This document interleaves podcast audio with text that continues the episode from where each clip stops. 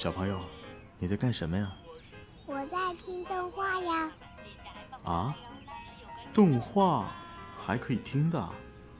一万光年的哥哥姐姐们讲的超棒呢！一万光年动漫电台听得见的有声动画。永昼沙漠的烈日永远是那么的炙热，不时来袭的异族部队更是令行军难上加难。两天的时间里，他们已经进行了大大小小二十余次的战斗。为了获取狼勇的信任，莫风不得不毫不留情地击退来袭的联军士兵。几场战斗下来，狼勇便注意到了莫风高超的脉术水平，在这样一支非正规的军中是极为不易的。再加上有人证明莫风便是几天前出手挡下那道脉冲的妖侠。他很快便取得了人们的信任，并安排到了赵云身边，以保护赵云。事实上，这是他头一次通过直接接触，而非别人的言论，认识赵云。这个时候，他才发现，赵云既不像师傅口中那个发动战争的罪恶之人，也不像马朵布沙城所说的一代明君。他所见到的赵云，更像是一个。普普通通的慈祥老者，下手的机会逐渐多了起来。有很多次，他都神不知鬼不觉地绕到赵云和迷林的身后，距离赵云只有短短的几步远。但每一次，他都能找到借口推迟自己的行动。接连几次的放弃后，他告诉自己，不能再等了。这是一个永昼之夜。白天积攒下的酷热正一点点的消散，只有从曲径里透出来的光还在亮着。倪林带着一队人马朝南面找水去了。齐恒三和郎勇正靠着一只木车，专注地商讨下一步的行动。赵云躺在不远处的一寸毛毡上，像是睡着了。旁边几个守卫也打着哈哈。就是现在了。他将身后短毛一点点抽出，攥在手里，然后放轻脚步朝找云的方向靠过去。他的步子迈得异常的小心，生怕发出什么响声。事实上，这柔软的沙地本就不会发出什么响动。几步下来，他的手心已经出满了冷汗。别紧张，孩子。突然间。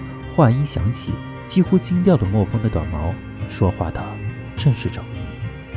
在此之前，赵云或许只与他说过一句话，那次是莫风在同时面对两个异族士兵不慎负伤的时候一句问候：“你不要紧吧，孩子？”只有短短的几个字，却让莫风心中一颤。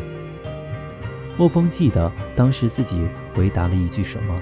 然后飞速地拉开与找鱼的距离，而现在找鱼的语气就如同上次一样，充满了慈祥，更像是自己的师傅。想到这，莫风赶紧换了换脑袋，把这个念头驱离。这可是找鱼，他是仇人。来，到这边来。赵云说着。伸手拍了拍自己身边的沙地，莫风朝四周看了看，没有别人，看来确实是自己了。深吸一口气，他硬着头皮走了过去，坐在了赵云的身边。你的脉术不错，赵云笑着说：“嗯，很有天赋。”呃，嗯。魔风木讷地答应了一声，他觉得自己此时不应该再拿着短矛，却又不该把它收起，于是他将短矛平放在身侧的沙地上，矛尖向前。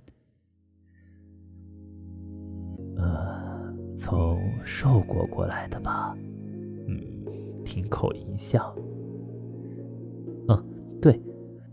他还是忍不住想着自己的师傅，斜眼看下赵云，他发现两人真的有些相像，只不过赵云的双眼覆盖着一层白膜。啊，那真的对不起了，我本不想在你们的国家打仗的。赵云的语气相当的真挚，他似乎真的为此觉得愧疚。你就是为了这件事杀我的吧？呃呃，我我，莫风支吾起来，他慌乱了手脚，不知道说什么好。我哥哥给我写的那封信，你也看过了吧？他说。不要让世界因我战火纷飞。唉，这一切全是因为我的一点私心。我太想回家了。赵云的语气有些颤抖。我是多么怀念幽龙潭，多么怀念那的边鱼啊！回家不是错。莫风说道，紧接着他才惊讶的意识到自己说了什么。对我来说，这就是错了。赵云摇了摇头，然后伸出他那双沟壑满布的干枯的手，握住莫风的手说：“孩子，我理解，谁都不想让自己的家乡。”被战争摧毁，我也不想。请你杀了我吧，殿下。莫风的呼吸愈发急促起来，他抬头看了看四周，没人注意到他和赵云的对话。没事的，我已经带着我的朋友离开了灵山那个不安分的地方。我已经做了我想做的。”赵云微笑的说道。莫风深吸一口气，他抬起手边的短矛，这就是了，他的仇人，他一直想杀的人，他的最终目标。但是，不知为何，此时此刻，他的心却痛苦的抽动着。谢谢你，孩子。赵云摸了摸莫风拿起的短矛，微笑起来。谢谢你，帮我解脱。这一刻，莫风再也控制不住颤抖。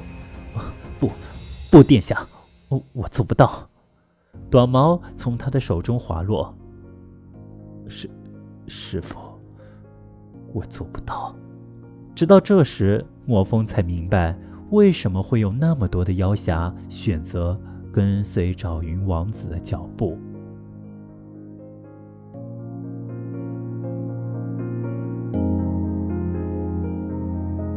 you